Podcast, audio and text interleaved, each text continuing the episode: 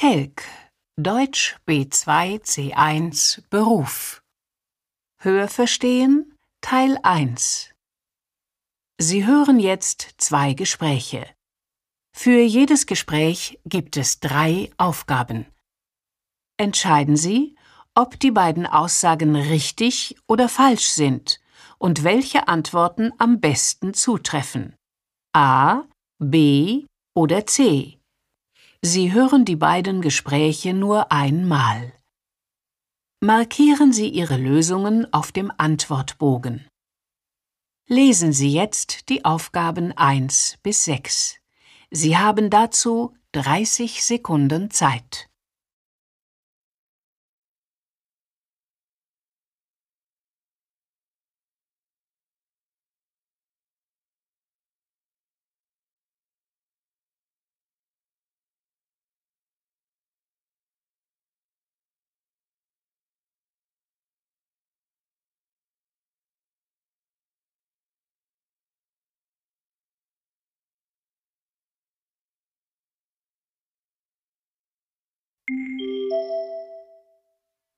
Aufgabe 1, 2 und 3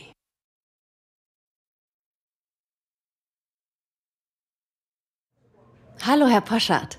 Wir haben uns ja eben schon kurz gesehen, aber trotzdem noch einmal herzlich willkommen. Vielen Dank, Frau Ebel. Ja, Herr Korte hat mit mir schon einen kleinen Rundgang gemacht. Aber es wird sicher noch eine Weile dauern, bis ich mir die Namen aller Kollegen merken kann. Ja, das braucht natürlich ein bisschen Zeit. Haben Sie denn schon Ihre Benutzerdaten für den Computer? Oh, ja. Ich war gerade in der IT-Abteilung. Wir können also direkt loslegen. Prima. Dann würde ich vorschlagen, ich gebe Ihnen heute erstmal einen Überblick über unsere Abteilung und natürlich Ihre Aufgaben.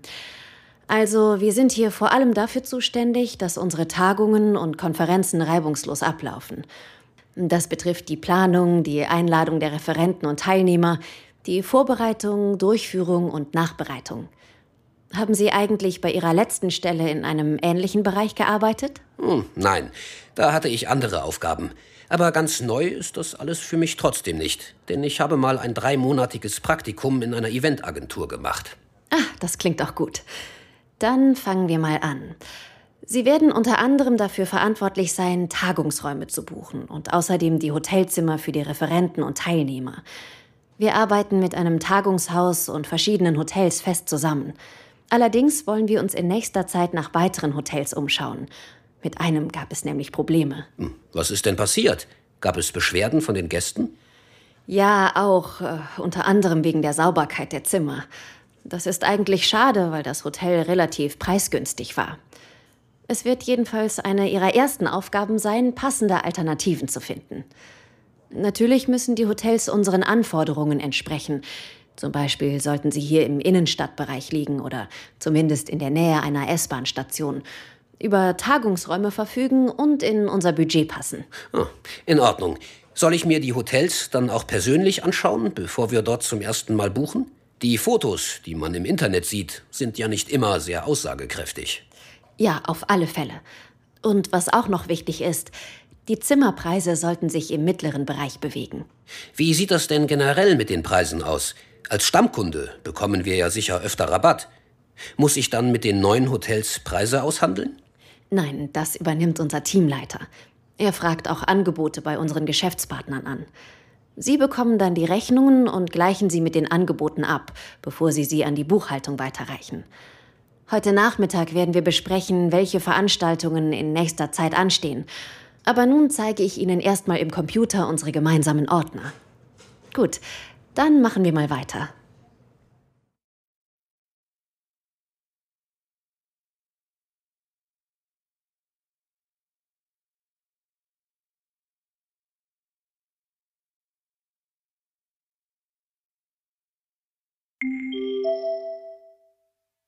Aufgabe 4, 5 und 6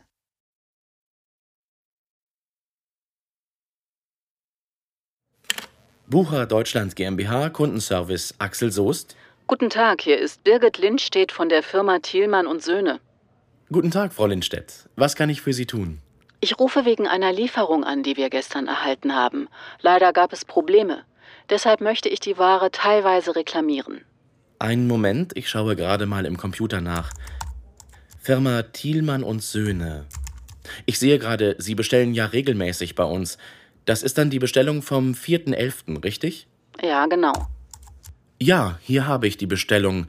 100 Packungen Kopierpapier 80 Gramm, 50 Packungen Farblaserpapier 90 Gramm, 20 Packungen Versandtaschen DIN B4. Was war denn nicht in Ordnung? Das Kopierpapier wurde in vier großen Kartons geliefert und einer war stark zerdrückt, als er ankam. In acht Packungen hat das Papier nun abgeknickte Ecken. Das können wir nicht verwenden. Das ist natürlich ärgerlich. Ich kann Ihnen aber versichern, dass die Ware unser Lager in einwandfreiem Zustand verlassen hat. Wir kontrollieren das genau. Das muss beim Transport passiert sein. Wir werden auf alle Fälle den Fahrer darauf ansprechen. Also verstehe ich das richtig. Acht Packungen Kopierpapier sind unbrauchbar? Genau. Die anderen sind in Ordnung. Das haben wir überprüft. Dann werden wir Ihnen direkt acht Packungen kostenfrei nachliefern.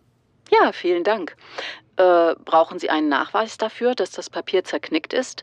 Soll ich es dem Fahrer wieder mitgeben? Ach, wissen Sie, Sie können es ruhig gleich entsorgen. Ja gut, das werden wir machen. Äh, Wir haben allerdings noch ein zweites Problem. Und zwar geht es um die Rechnung. Ach, ist da auch ein Fehler passiert? Ja, bei der Prüfung haben wir festgestellt, dass unser Stammkundenrabatt nicht berücksichtigt wurde. Wir bekommen sonst immer 2% Rabatt auf die Bestellungen. Dann werde ich der Buchhaltung direkt Bescheid geben und wir werden die Rechnung korrigieren. Das tut mir leid, dass diesmal gleich zwei Sachen schiefgegangen sind. Ach, alles halb so wild. Wir bestellen ja nun schon seit Jahren bei Ihnen und es gab vorher nie einen Anlass zur Beschwerde. Wir waren immer sehr zufrieden. Es freut mich, das zu hören. Übrigens kann ich Ihnen für Ihre nächste Lieferung einen zusätzlichen Rabatt von 3% anbieten, als kleine Wiedergutmachung. Ich werde das sofort in unserem System vermerken.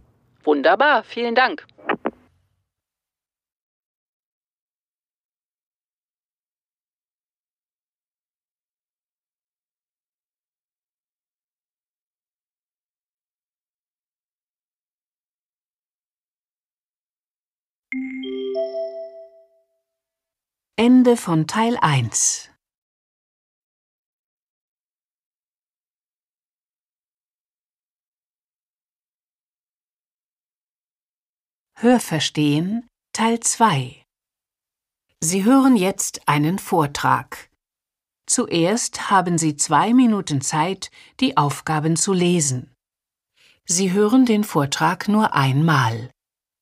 Entscheiden Sie nach dem Hören, ob die jeweilige Lösung A, B oder C ist und markieren Sie Ihre Lösungen auf dem Antwortbogen. Lesen Sie nun die Aufgaben 7 bis 14.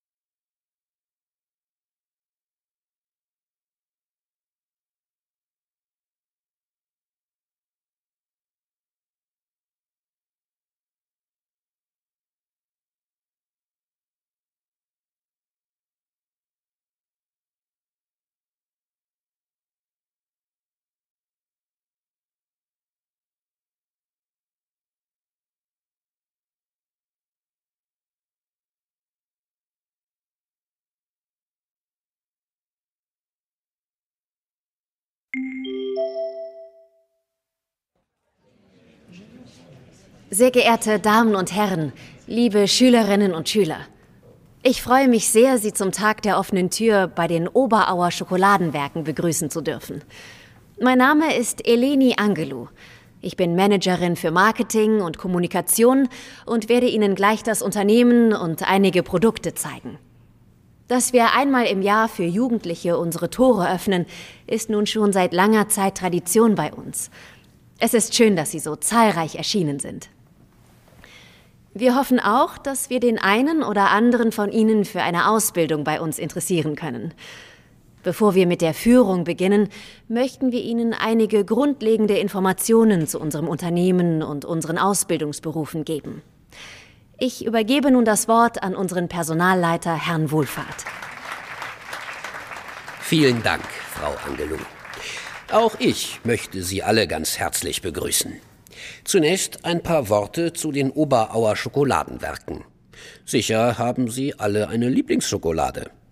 Wenn ich Sie nach den bekanntesten Schokoladenmarken fragen würde, würden Ihnen bestimmt einige Namen einfallen. Doch an die Oberauer Schokoladenwerke würden Sie wahrscheinlich nicht denken, sondern vielleicht an einige große internationale Konzerne.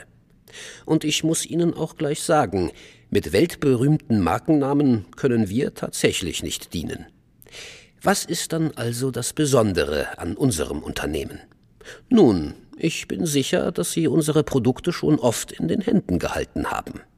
Wenn Sie im Süßwarengeschäft Schokoladenfiguren kaufen, dann ist es gut möglich, dass diese von uns kommen. Denn wir bieten eine besonders große Auswahl an Schokoladenfiguren für Weihnachten, Ostern, Halloween, Silvester oder den Valentinstag.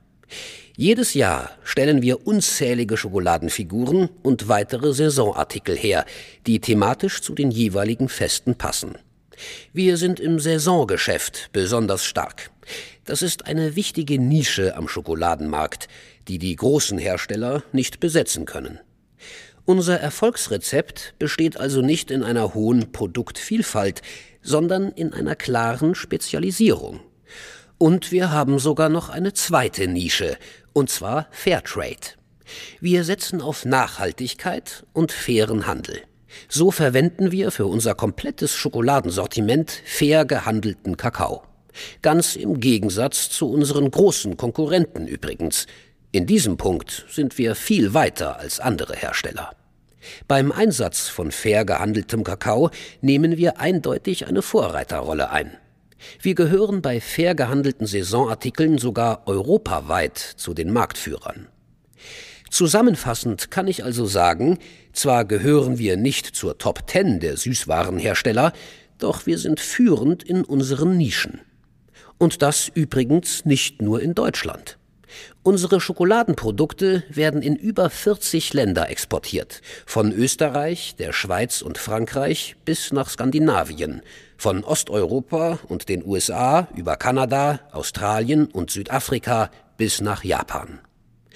Und im Auslandsgeschäft geht es bei uns immer weiter aufwärts. In den vergangenen Jahren sind unsere Umsätze im Ausland langsam, aber fortwährend angestiegen. Es ist auch nicht unser Ziel, möglichst schnelles Wachstum zu erreichen, sondern wir setzen vor allem auf Stabilität. Ich denke, ich habe nun viele Punkte genannt, die unser Unternehmen auch als Arbeitgeber attraktiv machen. Nur einen habe ich noch vergessen. In einer Schokoladenfabrik zu arbeiten, das klingt doch wirklich wie ein Traumjob, oder? Vielleicht denken Sie ja jetzt schon darüber nach, sich um einen Ausbildungsplatz bei uns zu bewerben. Möglichkeiten gibt es jedenfalls. Hier in Memmingen bieten wir jedes Jahr Ausbildungsplätze an. Memmingen ist übrigens der Stammsitz unseres Unternehmens. Wir haben noch zwei weitere Produktionsstandorte in Thüringen und in Tschechien, an denen aber nicht ausgebildet wird. Insgesamt sind bei uns über 800 Mitarbeiter beschäftigt. Dieses Jahr sind zwölf Ausbildungsplätze ausgeschrieben, und zwar als Industriekaufmann oder Frau, Süßwarentechnologe und Fachkraft für Lagerlogistik. Wir bilden außerdem Informatik und Einzelhandelskaufleute aus, doch da haben wir im Moment keine freien Ausbildungsplätze. Erst nächstes Jahr suchen wir für diese Berufe neue Azubis. Über die drei Ausbildungsberufe, für die wir gerade Bewerber suchen, möchte ich Sie nun kurz informieren. Kommen wir zunächst zu dem Beruf des Süßwarentechnologen. Ich kann mir gut vorstellen, dass Sie von diesem Beruf bisher noch nie gehört haben. Das ist auch kein Wunder, denn für Fans von Gebäck und Süßwaren ist wahrscheinlich zuerst einmal Konditor der Traumberuf. Natürlich gibt es da auch einige Gemeinsamkeiten. Schließlich sind sowohl Süßwarentechnologen als auch Konditoren täglich von allen möglichen Leckereien umgeben. Süßwarentechnologen bereiten diese allerdings nicht per Hand zu. Es geht in diesem Beruf vielmehr darum, wie Süßwaren mit Hilfe von Maschinen hergestellt werden. Süßwarentechnologen überwachen und steuern die Produktionsvorgänge. Eine Besonderheit gibt es bei dieser Ausbildung.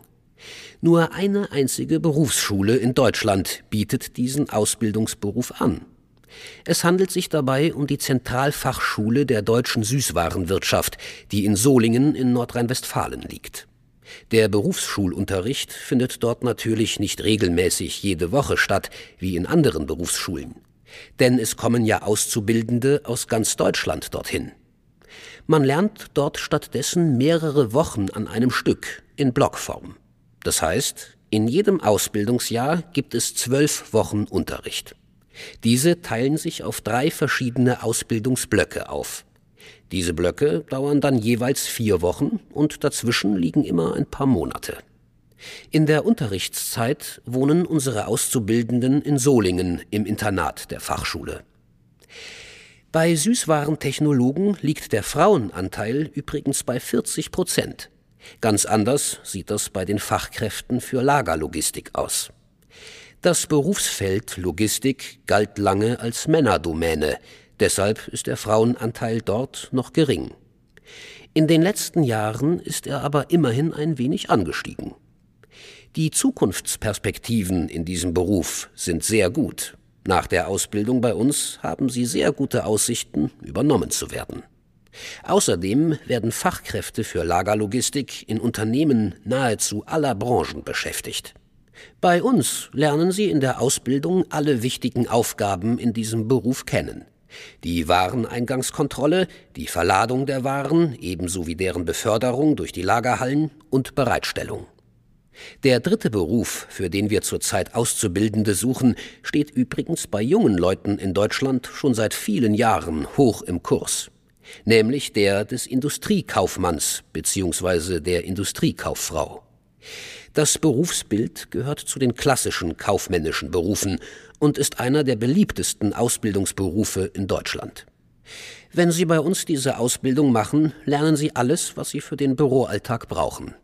Außerdem lernen sie den Wareneingang kennen und alles über die Schokoladenproduktion, von der Planung bis zur Steuerung und Kontrolle des Fertigungsablaufes. Ich schlage vor, dass wir nun mit unserer Führung beginnen, damit Sie unser Unternehmen besser kennenlernen können. Als erstes wird Ihnen Frau Angelou unsere Schokoladenmanufaktur zeigen. Zwar sind wir auf die industrielle Fertigung von Schokoladen spezialisiert, doch dort stellen wir Pralinen und Schokoladenfiguren noch in alter Tradition in Handarbeit her. Gleich werden Sie unseren Schokolatiers über die Schulter schauen und sehen, wie sie Schokoladen verzieren. Sie erfahren dort von Frau Angelou auch einiges über die Geschichte der Oberauer Schokoladenwerke. Außerdem bekommt jeder eine Tafel Schokolade zum Probieren. Ich wünsche Ihnen nun viel Spaß bei der Unternehmensführung.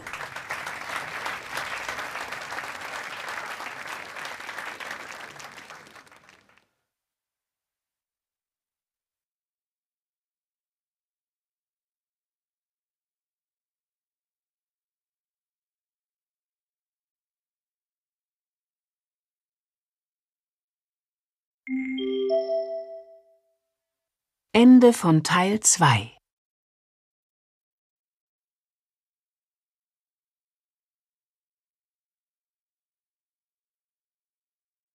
2Hörverstehen Teil 3 Sie hören nun mehrere Personen.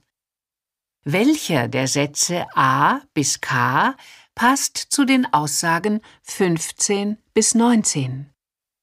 Markieren Sie Ihre Lösungen für die Aufgaben 15 bis 19 auf dem Antwortbogen. Lesen Sie jetzt die Sätze A bis K. Dazu haben Sie eine Minute Zeit.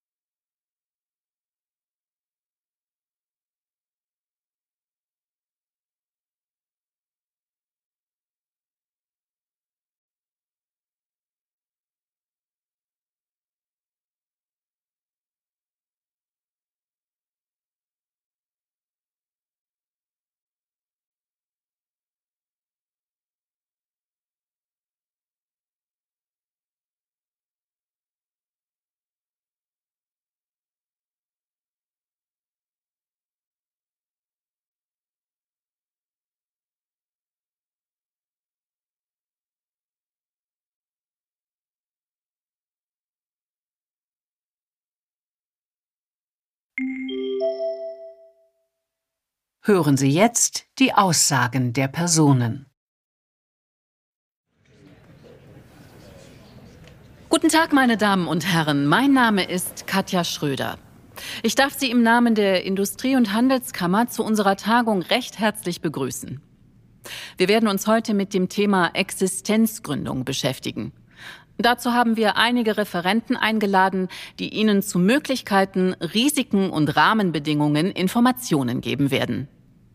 Zunächst bekommen Sie einen kurzen Überblick zu den geplanten Workshops. Nun begrüße ich unseren ersten Experten, den Persönlichkeitscoach, Herrn Marcel Blum. Er wird Ihnen seinen Workshop vorstellen.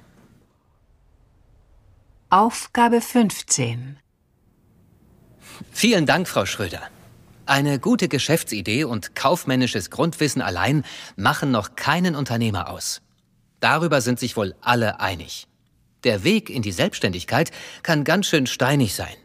Viele sind der Auffassung, dass eine Unternehmensgründung nur Menschen gelingt, denen bestimmte Fähigkeiten und Eigenschaften in die Wiege gelegt worden sind.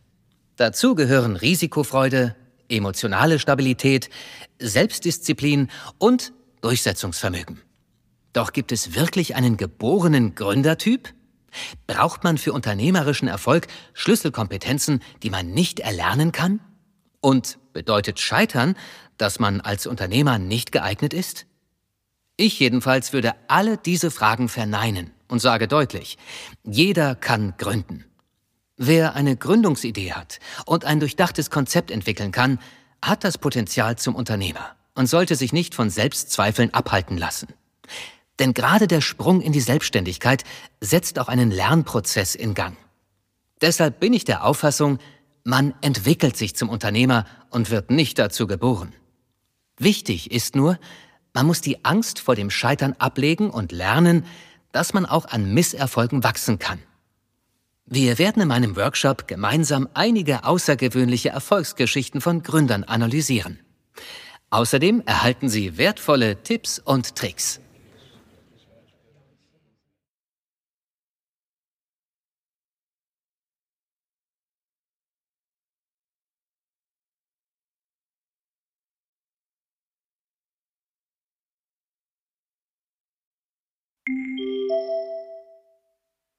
Aufgabe 16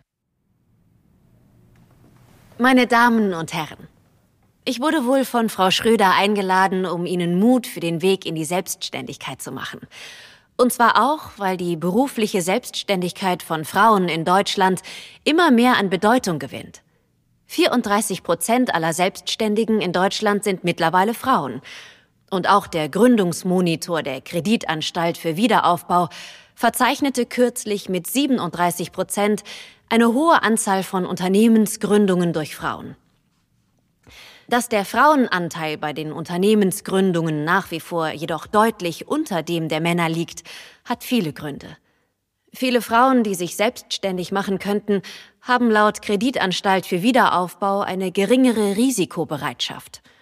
Zudem sind sie oft sehr selbstkritisch. Interessant ist es übrigens auch, dass Frauen häufiger Dienstleistungsunternehmen gründen. Das ist das Ergebnis einer Studie zu dem Thema Unternehmensgründungen von Frauen. Der Grund liegt wohl darin, dass sich Dienstleistungen häufig auch im Nebenerwerb anbieten lassen und sich somit Familie und Selbstständigkeit leichter vereinbaren lassen. Außerdem benötigt eine solche Gründung weniger Startkapital. Ich selbst habe vor fünf Jahren meine Firma gegründet. In meinem Workshop bekommen Sie Informationen über Möglichkeiten für Frauen, ein Unternehmen zu gründen, sowie die Hürden, die sie dafür überwinden müssen. Außerdem stelle ich Ihnen die wichtigsten Beratungsstellen für Gründerinnen vor.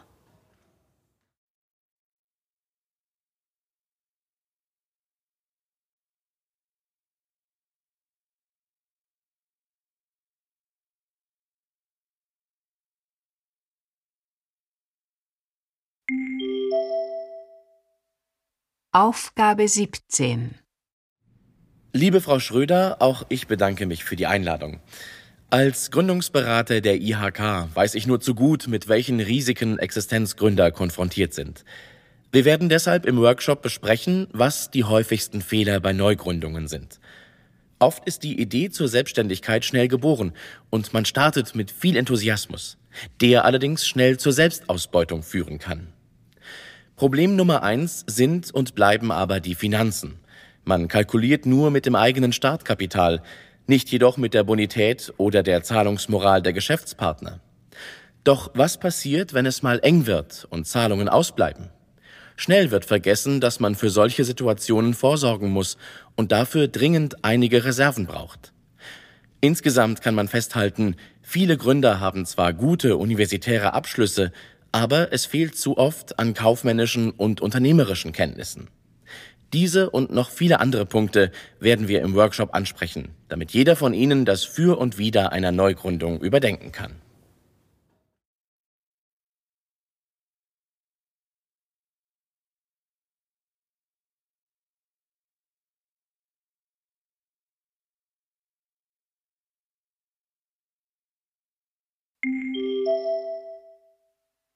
Aufgabe 18 Guten Tag alle zusammen.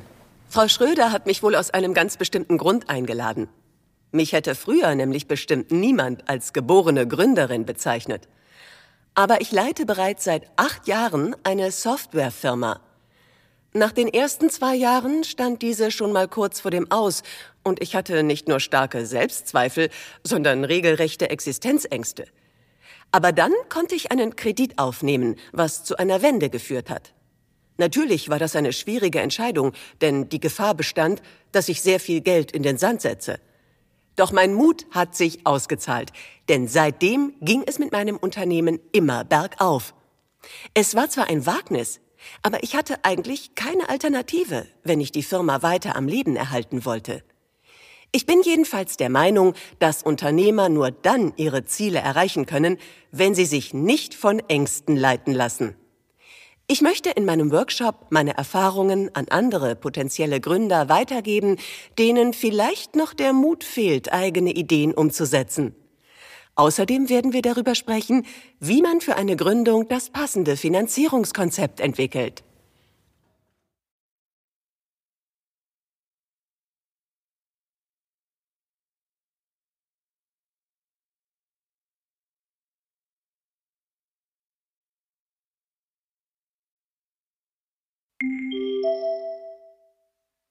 Aufgabe 19 Guten Tag, meine Damen und Herren.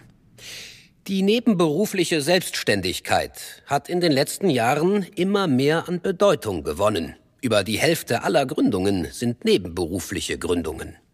Nebenberuflich selbstständig ist, wer sich neben seinem Hauptjob als Angestellter eine eigene Selbstständigkeit aufbaut. Die Vorteile liegen auf der Hand. Denn dieses Modell ist besonders für Gründer interessant, die unsicher sind, ob die Selbstständigkeit das Richtige für sie ist. Außerdem können sie so testen, ob sich ihr Vorhaben auch verwirklichen lässt und, ganz wichtig, ob sie davon leben könnten.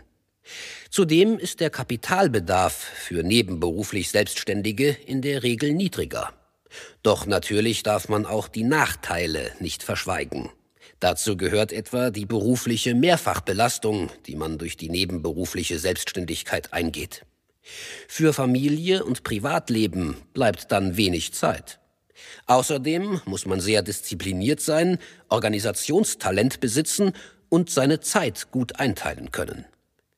In meinem Workshop werde ich Ihnen die rechtlichen Rahmenbedingungen einer nebenberuflichen Selbstständigkeit erklären. Sie erhalten auch Informationen über mögliche Förderinstrumente. Außerdem werden die Auswirkungen auf die Sozialversicherungen dargelegt.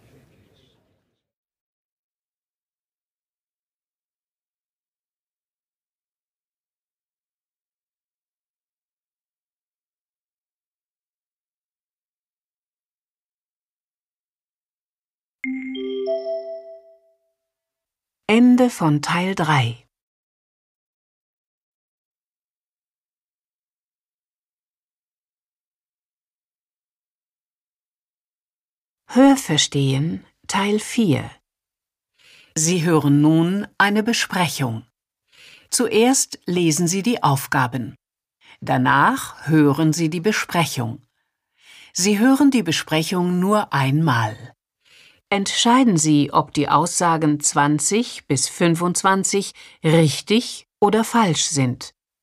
Markieren Sie Ihre Lösungen auf dem Antwortbogen. Lesen Sie jetzt die Aussagen. Dazu haben Sie eine Minute Zeit.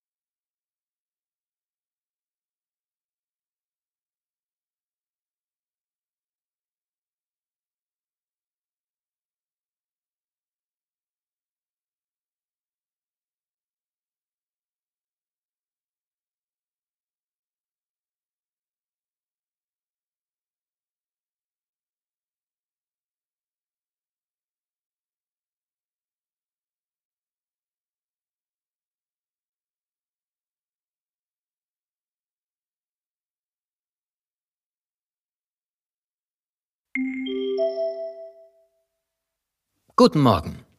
Dann beginnen wir mal mit unserer Besprechung. Diese Woche haben Sie ja wieder mehrere Besuchstermine bei Kunden. Leider haben wir letzte Woche zwei Absagen bekommen, weil andere Anbieter günstiger waren. Das ist schade. Noch besteht aber kein Grund zur Sorge.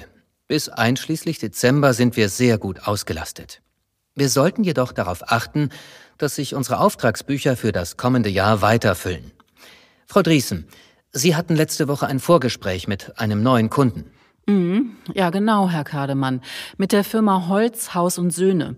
Und das klang auch ziemlich vielversprechend. Der telefonische Erstkontakt verlief sehr positiv. Die Firma bekommt neue Büroräume, die komplett ausgestattet werden sollen, also Möbel, Böden und Beleuchtung. Gleich morgen um neun habe ich einen Termin. Das klingt sehr gut. Und wie sieht es bei Ihnen aus, Herr Scherle? Nun ja, ich habe morgen einen Termin bei der Firma Mees, aber das könnte schwierig werden. Der Geschäftsführer hatte sich kürzlich gemeldet, er möchte von uns ein Angebot. Natürlich fragt er auch noch andere Unternehmen an. Ich bin aber ehrlich gesagt etwas skeptisch. Sie wissen ja vielleicht, dass wir vor fünf Jahren schon einen großen Auftrag von dieser Firma hatten. Aber dann gab es Probleme, weil wir einen Liefertermin nicht einhalten konnten. Dafür hatten die damals überhaupt kein Verständnis. Daran erinnere ich mich noch gut. Das heißt aber auch, wenn es nun wieder zu einer Zusammenarbeit kommt, dürfen wir uns keine Fehler erlauben. Um mich auf den Termin vorzubereiten, habe ich mir von der Buchhaltung die alten Rechnungen und Reklamationen heraussuchen lassen. Es hatte auch zu einigen Irritationen geführt, dass wir keinen Preisnachlass gewährt hatten. Das war wahrscheinlich ein Fehler.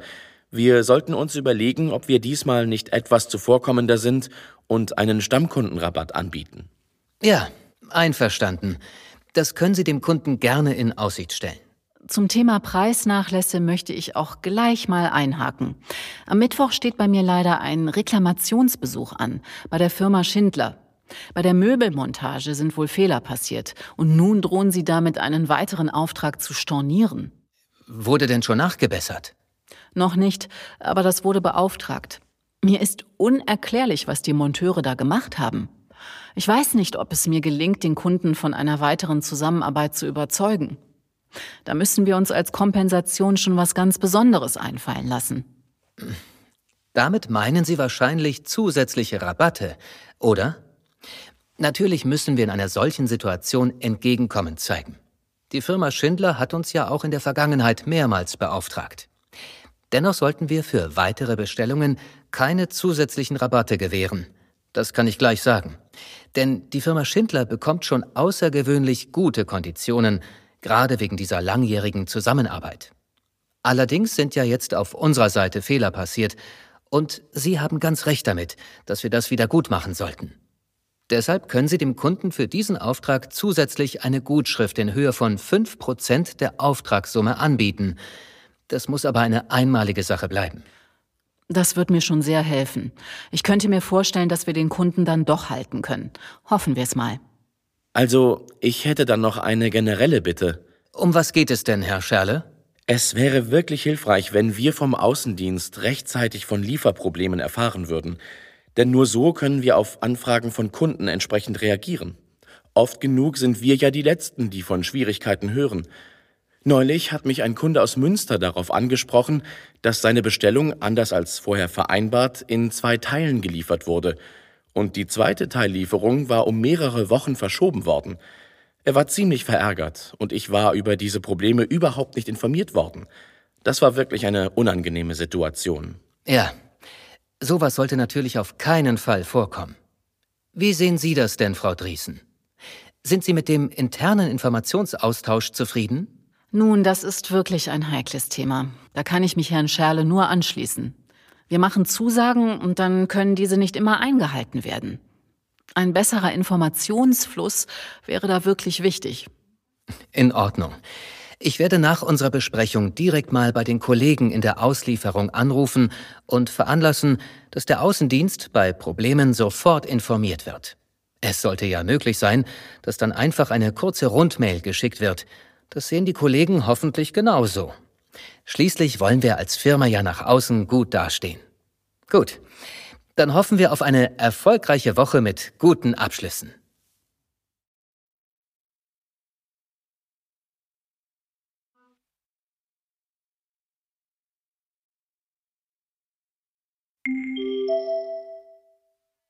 Ende von Teil 4. Ende des Subtests Hörverstehen. Peace.